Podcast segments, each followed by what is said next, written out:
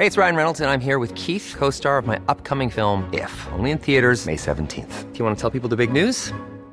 All right, I'll do. Sign up now and you'll get unlimited for $15 a month in six months of Paramount Plus Essential Plan on us. Mintmobile.com slash switch.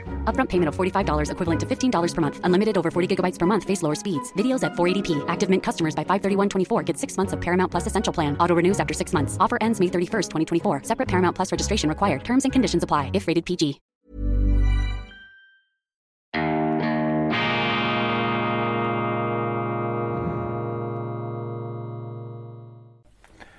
Grüezi miteinander. Einen wunderschönen guten Morgen, meine sehr verehrten Damen und Herren. Ich begrüße Sie herzlichst bei Weltwoche Daily, die andere Sicht, unabhängig, kritisch, gut gelaunt am Dienstag, dem 12. Juli 2022. Wir huldigen ja nicht dem Deprotainment und dem Kulturpessimismus, sondern wir sehen auch in der Finsternis, in der Katastrophe den Lichtblick. Nicht, weil wir uns selber hypnotisieren, sondern weil das eine Grunderfahrung der Menschheit ist, dass wir zwar Weltmeister darin sind, uns immer wieder neue Katastrophen einzubrocken, aber wir haben uns auch als ziemlich talentiert erwiesen, diese uns selbst eingebrockten Katastrophen auch wieder auszulöffeln bzw.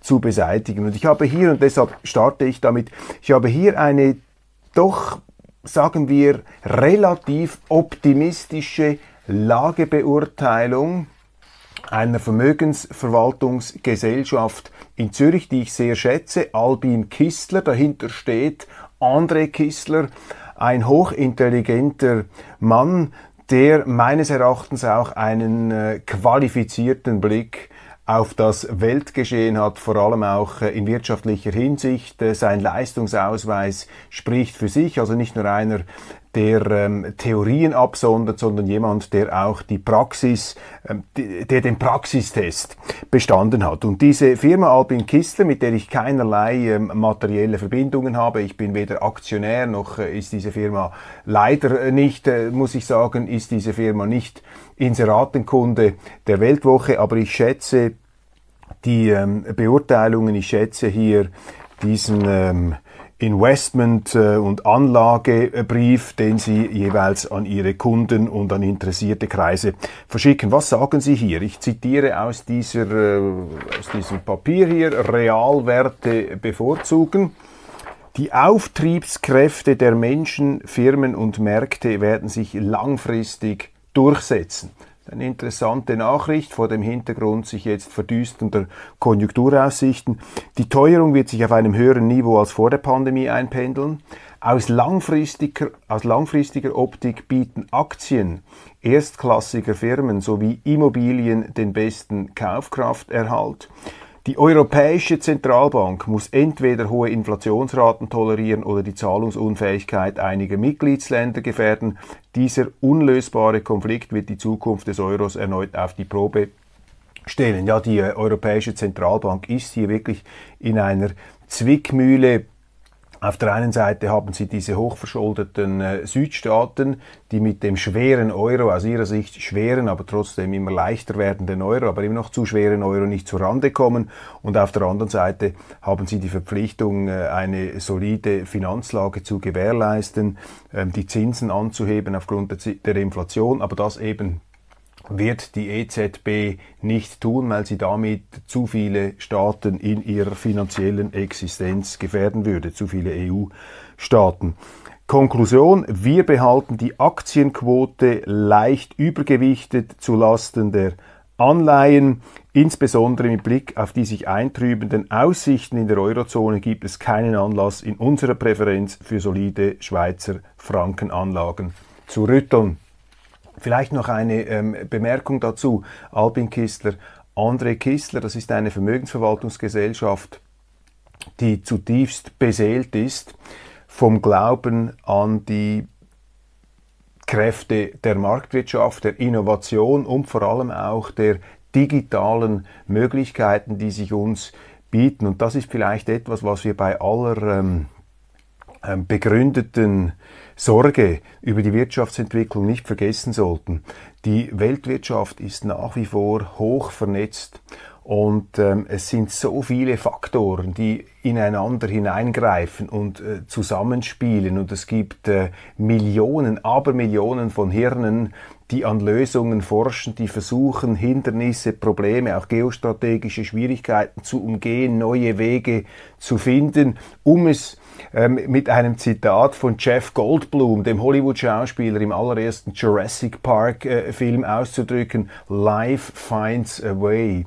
Das Leben findet einen Weg und auch die Wirtschaft findet oft einen Weg, auch wenn ihr die Politik natürlich massive Schwierigkeiten bereitet und jetzt ähm, monumentale, kolossale, Himalaya-mäßige Schwierigkeiten. Also hier dieser Investitionsbrief der Firma Albin Kistler, keine Verbindung zur Weltwoche welcher Art auch immer, dieser äh, Investitions, äh, diese Anleitung ähm, ja, ist geeignet, uns äh, mit einer gewissen ja, begründeten Zuversicht auch hier in den Tag zu starten. Tussis und coole Jungs äh, so zu benutzen geht gar nicht. Das Motto äh, an einer Zürcher Schule sorgt bei Eltern für viel Unverständnis. Ja, Schule in Zürich übt mit Kindern den Geschlechtertausch.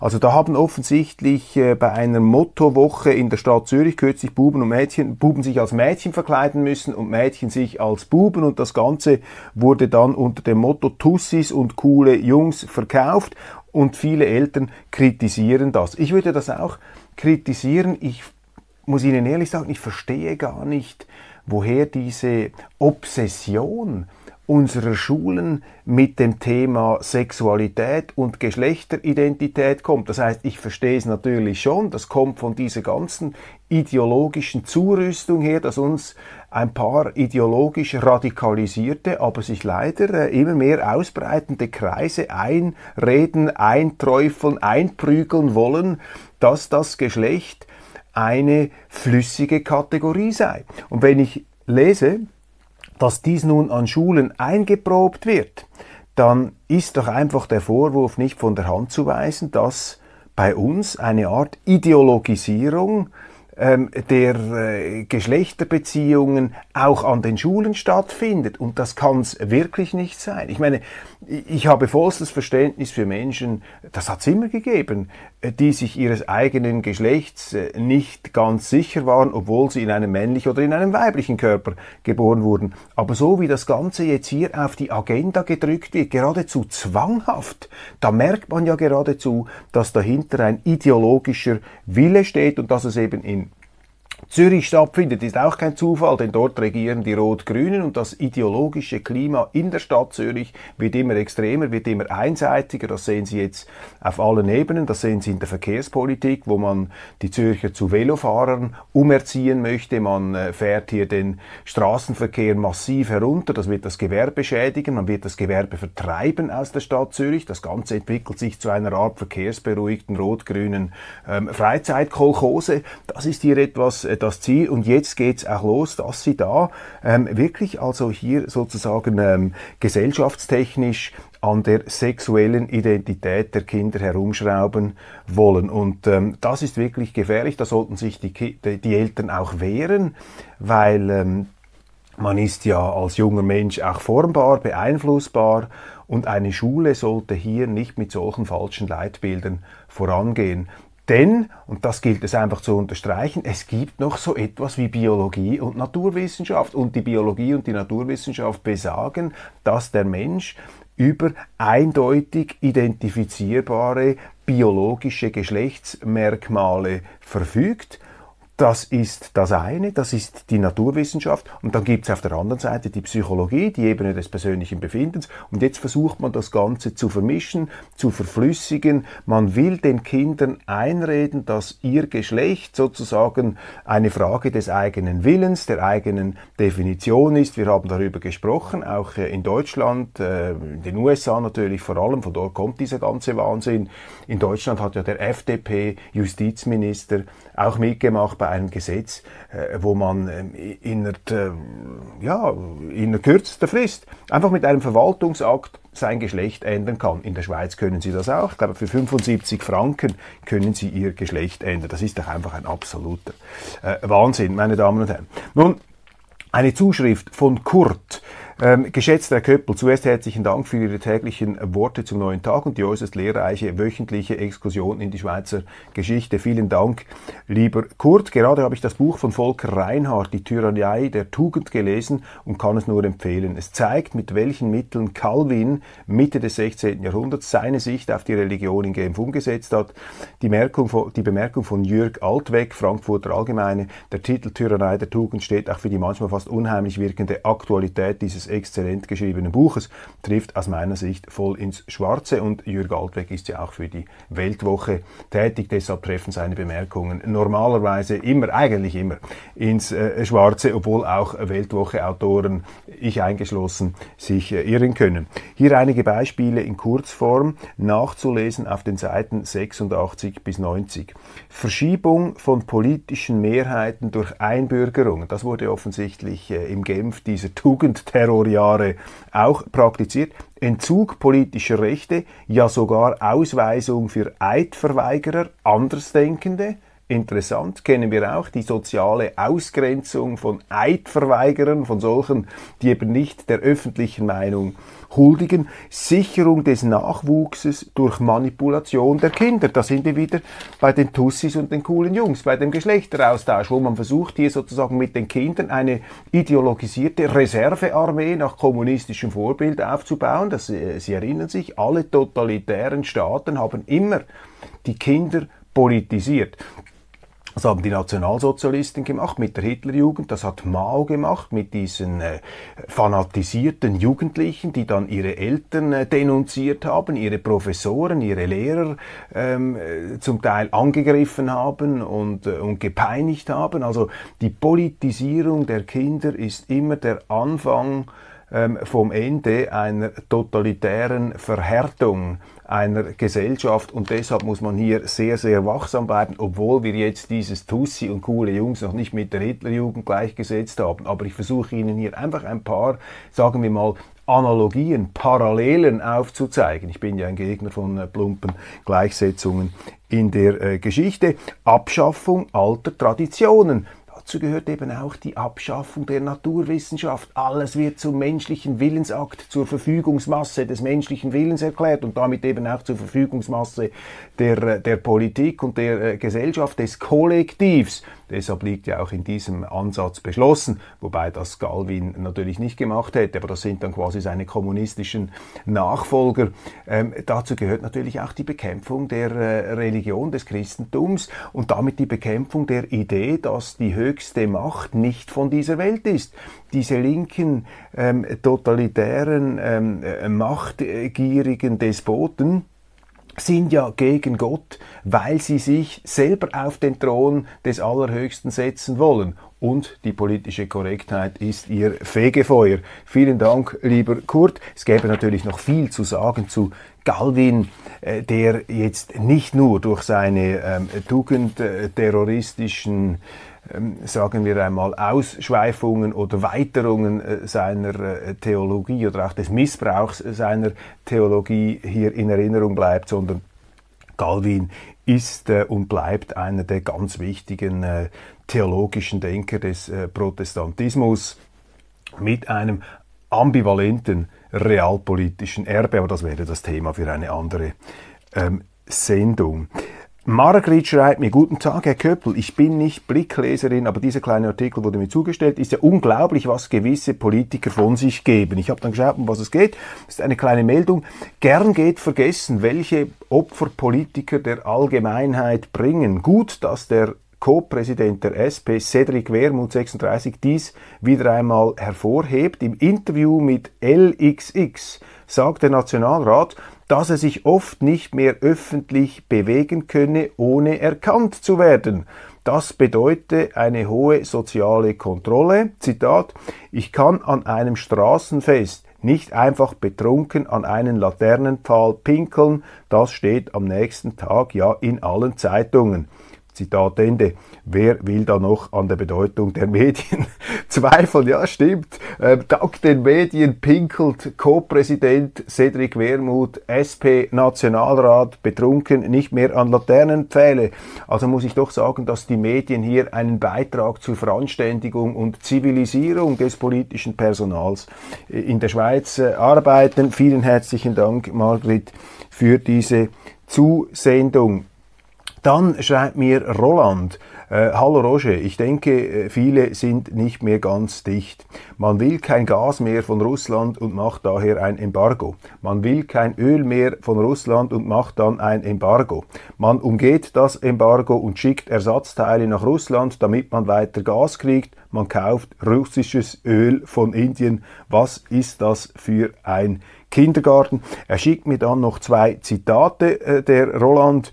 Ähm, erstes, manchmal frage ich mich, ob die Welt von klugen Menschen regiert wird, die uns zum Narren halten, oder von Schwachköpfen, die es ernst meinen. Mark Twain. Und dann William Shakespeare, das ist die Seuche unserer Zeit. Verrückte führen Blinde. Ja, lieber Roland, du hast natürlich völlig recht. Das ist das äh, Problem dieser Sanktionspolitik.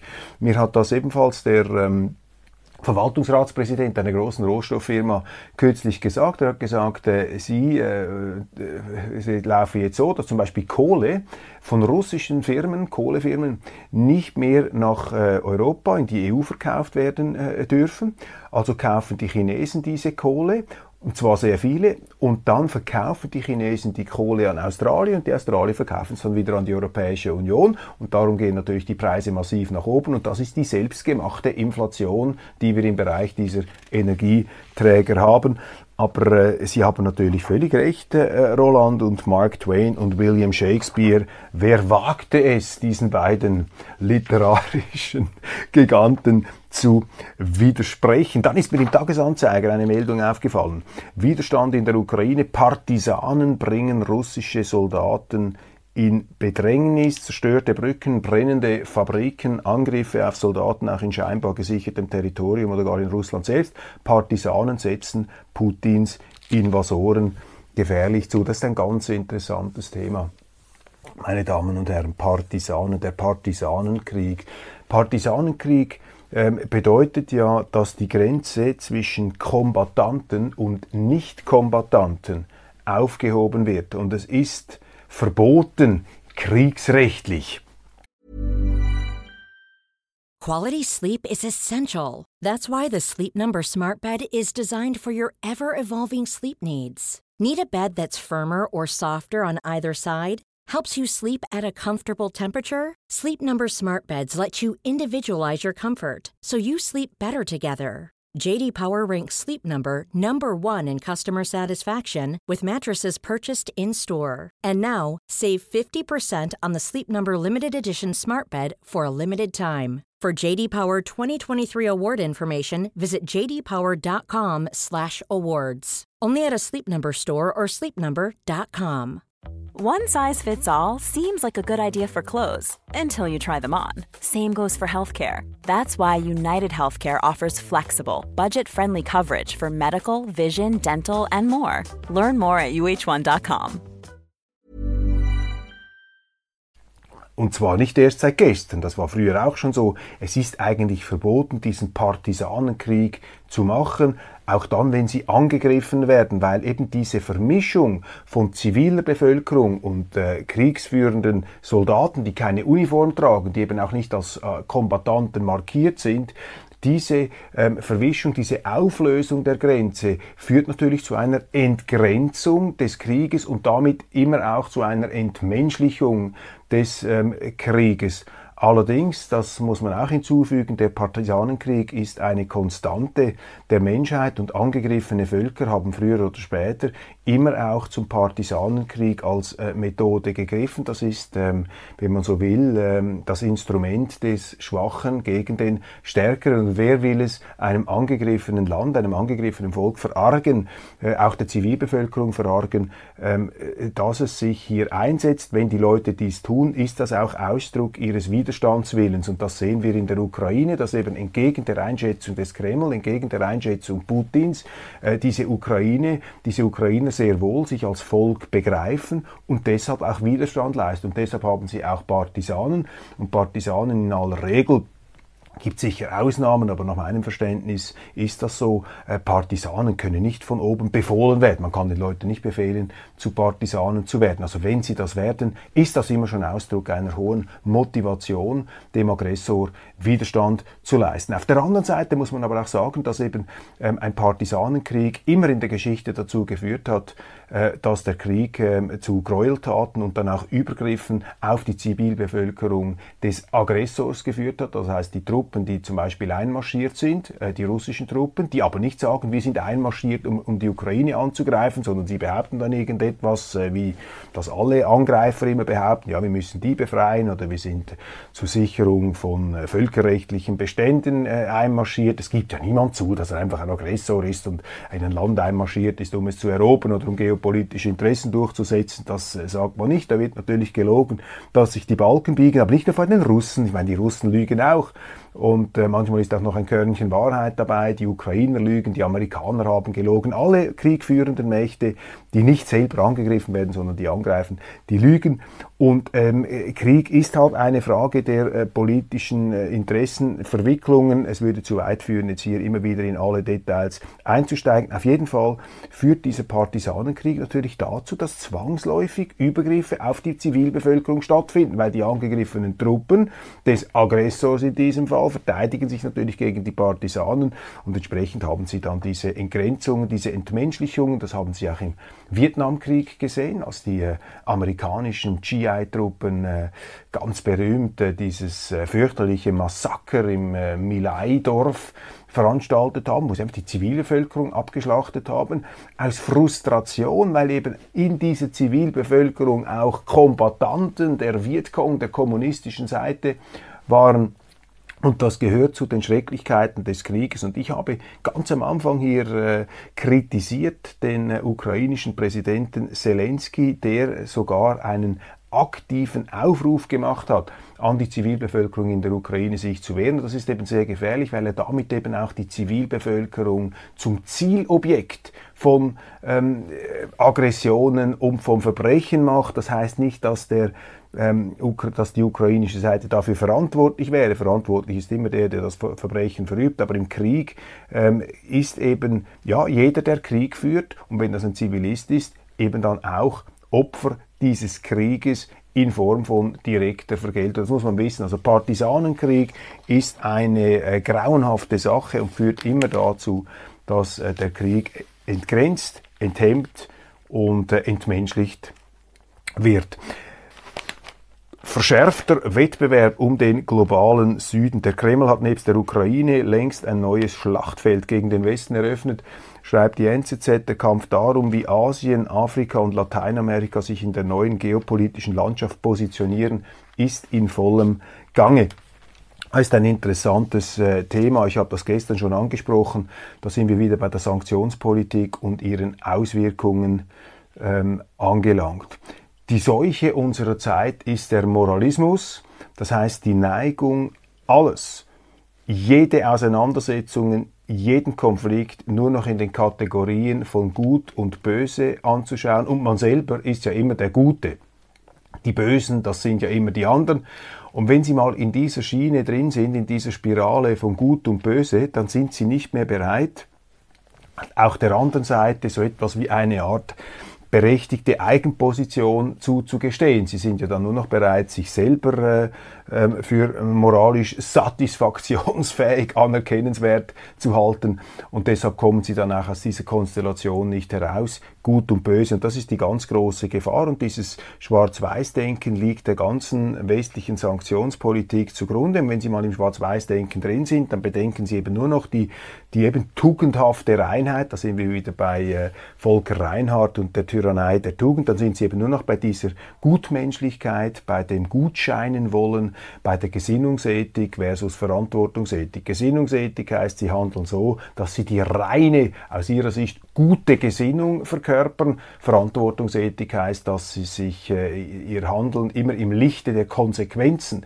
bewusst machen. Und das fehlt heute total und das sehen Sie jetzt an dieser Sanktionspolitik. Die Sanktionspolitik bewirkt ähm, ähm, erstens, dass der russische private Sektor der Wirtschaft zerstört wird. Also diese Sanktionen schaden schon auch den Russen, aber sie schaden vor allem dem privaten Wirtschaftssektor, also jenen Kräften, die, die für die Marktwirtschaft, für die Freiheit, für den Rechtsstaat, für Rechtssicherheit sind, die auch die Träger, wenn man so will, eines liberalen Bürgertums in Russland sind. Das wird zerstört durch diese Sanktionspolitik, führt dazu, dass Firmen untergehen, die wird dann der Kreml übernehmen. Das heißt, die russische äh, Politik wird hier immer mehr äh, Firmen verstaatlichen, zwangsläufig, weil wir sie mit unseren Sanktionen kaputt machen. Das heißt, auf eine ganz perverse Art züchten wir da wieder eine Art Sowjetunion 2.0 Planwirtschaft hervor. Zweitens ähm, sind natürlich alle Russen jetzt pauschal angegriffen. Wir sehen das auch mit diesen Sanktionen gegen russische Unternehmer, die in der Schweiz leben.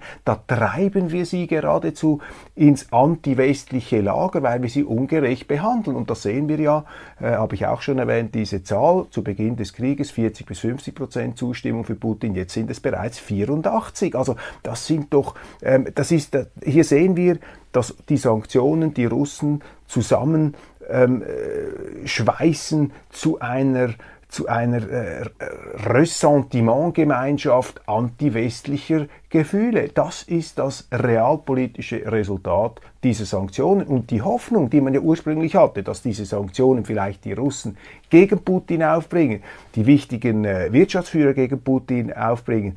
Diese Hoffnung hat sich nicht erfüllt, sondern genau das Gegenteilige ist jetzt abzusehen. Wir haben offensichtlich die Psychologie der Russen falsch beurteilt und auch die Auswirkungen dieser Politik. Zweitens, jetzt sind wir bei diesem Artikel ähm, der NZZ, die eben auch nicht äh, das zur Kenntnis nehmen will, weil die NZZ eben auch für diese ganz harte ähm, Schwarz-Weiß-Politik ist, für, die, für diese Gut- und Böse-Politik. Der, der zweite Effekt ist natürlich, dass diese Sanktionen, weil sie die Rohstoffe verteuern, weil sie die, äh, das Getreide verteuern, weil sie ähm, die, äh, die Ernten gefährden, weil sie die Ernte gefährdet, diese Sanktionspolitik, aufgrund der, sanktionierte Dünge, der sanktionierten Düngemittelfirmen. Das wird zu Hungersnöten in der dritten Welt führen, weil in der dritten Welt die Leute zu arm sind, um diese Inflationsraten bezahlen zu können, beziehungsweise weil, weil eben diese sanktionierte Weltwirtschaft oder russische Wirtschaft dazu führen wird, dass das Essen, die Lebensmittel dorthin äh, fließen werden, die immer weniger produzierten,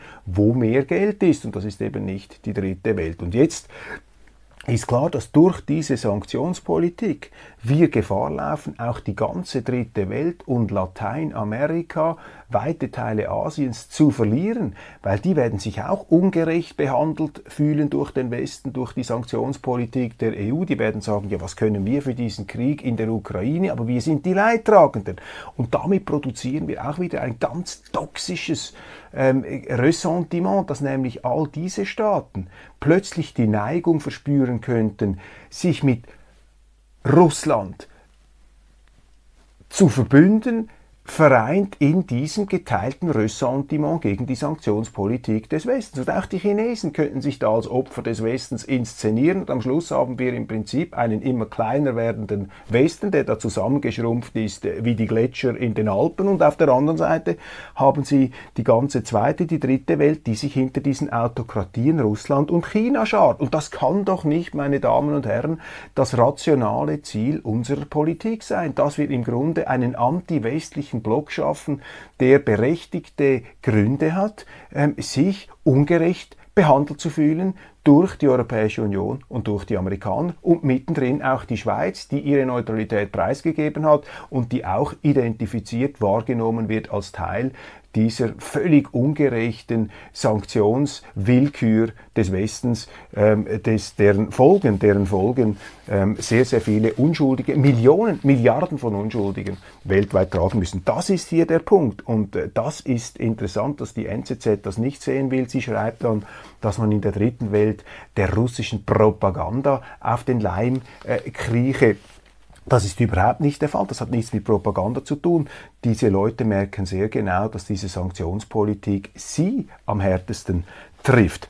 Dann haben wir diesen äh, Fall, den konnte ich leider gestern nicht mehr ansprechen, über den äh, Mitarbeiter, den ehemaligen Mitarbeiter und Kommunikationschef von Alain Berset, Peter Lauener, den früheren Journalisten der ja Hals über Kopf gehen musste.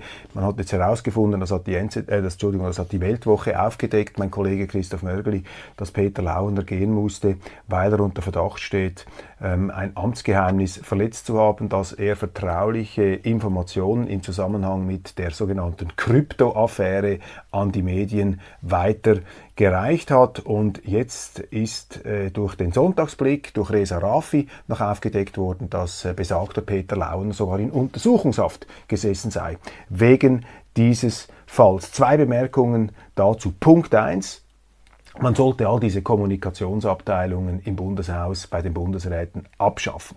Das bringt nichts. Die Journalisten möchten sowieso lieber mit den äh, direkt Verantwortlichen sprechen als mit diesen medialen Zwischenhändlern. Und solche Propagandaabteilungen produzieren zwangsläufig nur Neid, Missgunst und Zwietracht unter den Bundesräten. Und in diesem Fall und jetzt kommen wir an den zweiten Punkt, muss man etwas ganz genau untersuchen.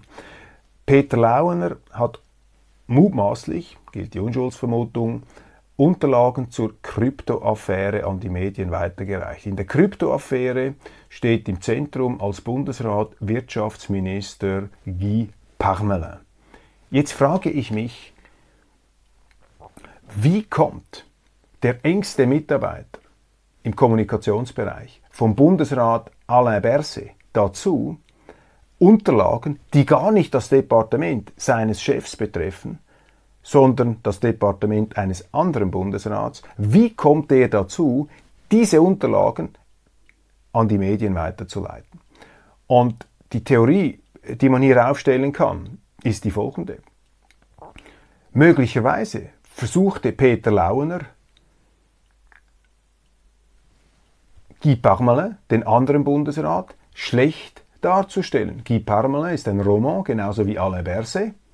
Jetzt wissen wir nicht, ob Alain Berset das gewusst hat oder ob Alain Berset ein aktives Interesse daran hat, äh, Bundesrat Guy Parmelin schlecht aussehen zu lassen. Man könnte sich das vorstellen, das ist vielleicht ein Rivalen, ein Hahnenkampf zwischen zwei Welschen und der Sonnenkönig Alain Berset, der etwas gebieterisch auftritt, wollte da vielleicht den Kollegen etwas äh, herabsetzen im öffentlichen äh, Ansehen. Vielleicht hat aber auch Peter Launer auf eigene Faust gearbeitet. Das aber machte dann ähm, als obersten Chef von Launer Alain Berset zum Verantwortlichen in dieser ganzen Geschichte. Aber Sie sehen, dass hier das Ganze riecht nach Intrige, meine Damen und Herren. Und das ist doch völlig verrückt, warum der Kommunikationsbeauftragte des Innendepartements mit Dossiers hausieren geht, die das Departement eines anderen Bundesrats ähm, äh, be betreffen.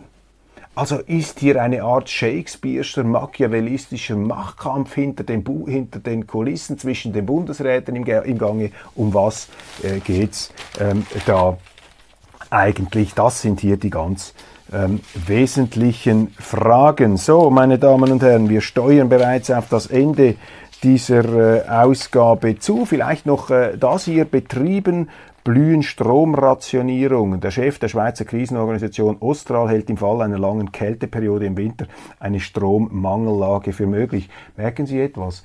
Jetzt äh, sind die Medien plötzlich wieder bereit, über Kälteperioden zu sprechen, nachdem sie im Banne des Klimawandels immer nur von Hitzewellen äh, zu sprechen äh, geneigt waren. Und diese Meldung, die ähm, ich da in einer Zeitung aufgeschnappt habe, macht uns einfach die Notwendigkeit deutlich, äh, dass die Schweiz einen Stromgeneral, einen Stromverantwortlichen braucht, denn sonst werden wir aus dieser, äh, aus dieser ganzen ähm, Energiebredouille nicht herauskommen, denn die Bundesräte, entsprechend die verantwortliche Frau Sommaruga, sind weder gewillt noch scheinen sie fähig, dieses Problem zu lösen, denn die Bundesräte sind damit beschäftigt, sich bzw. Ähm, anderen äh, Departementen oder äh, den Betrieben die Schuld zuzuweisen. Wir sehen keine Lösung. Wo ist die Lösung? Wo zeigt der Bundesrat auf, dass die Schweiz im nächsten Winter genügend Energie hat? Mein Verdacht ist, Sie haben keine Ahnung. Die sind mit dem Latein am Ende und äh, die Gefahr besteht, dass man jetzt das Ganze einfach laufen lässt. Ich klammere mich an die Hoffnung von äh, Albin Kistler, der äh, Vermögensverwaltungsgesellschaft aus Zürich, äh, die ebenfalls auf die Selbstregulierungskräfte der Menschen setzt. Vielleicht gibt es sie auch in der Politik, vielleicht gibt es sie auch in der Regierung. Wir werden sehen. Allerletzte Meldung. Umpolung von Homosexuellen soll explizit verboten sein. Als erster Kanton der Schweiz legt die Watt ein Gesetzesprojekt vor, das sogenannte Konversionstherapien unter Strafe stellen würde. Es ist also verboten, Therapien zu machen, die homosexuelle Menschen zu heterosexuellen Menschen wieder umpolen sollen ziemlich scharf hier, dieses Verbot. Für mich kontrastiert das einfach etwas mit dieser Gender-Ideologie. Ich habe den Eindruck, dass auf der anderen Seite, wenn es darum geht, Heterosexuelle in Transgender-Menschen oder in Homosexuelle umzupolen, da habe ich einfach den Eindruck, da ist dann alles erlaubt. Da kann man sogar in den Schulen bereits mit der Indoktrination anfangen. Sie sehen also, auch in der Schweiz zieht dieses äh, ideologische Denken zusehends Fäden, das müssen wir im Auge behalten. Meine Damen und Herren, ich danke Ihnen ganz, ganz herzlich für die Aufmerksamkeit früh am Morgen. Ich wünsche Ihnen einen wunderschönen, beschwingten Tag und ich freue mich, wenn wir uns morgen wieder sehen zu unserer Nachrichtenschau, zu unserer heiteren Analyse, zu unserer heiteren Analyse des Weltgeschehens unter besonderer Berücksichtigung der Schweiz hier im Institut für fortgeschrittene Gegenwartskunde. Machen Sie es gut, ich freue mich.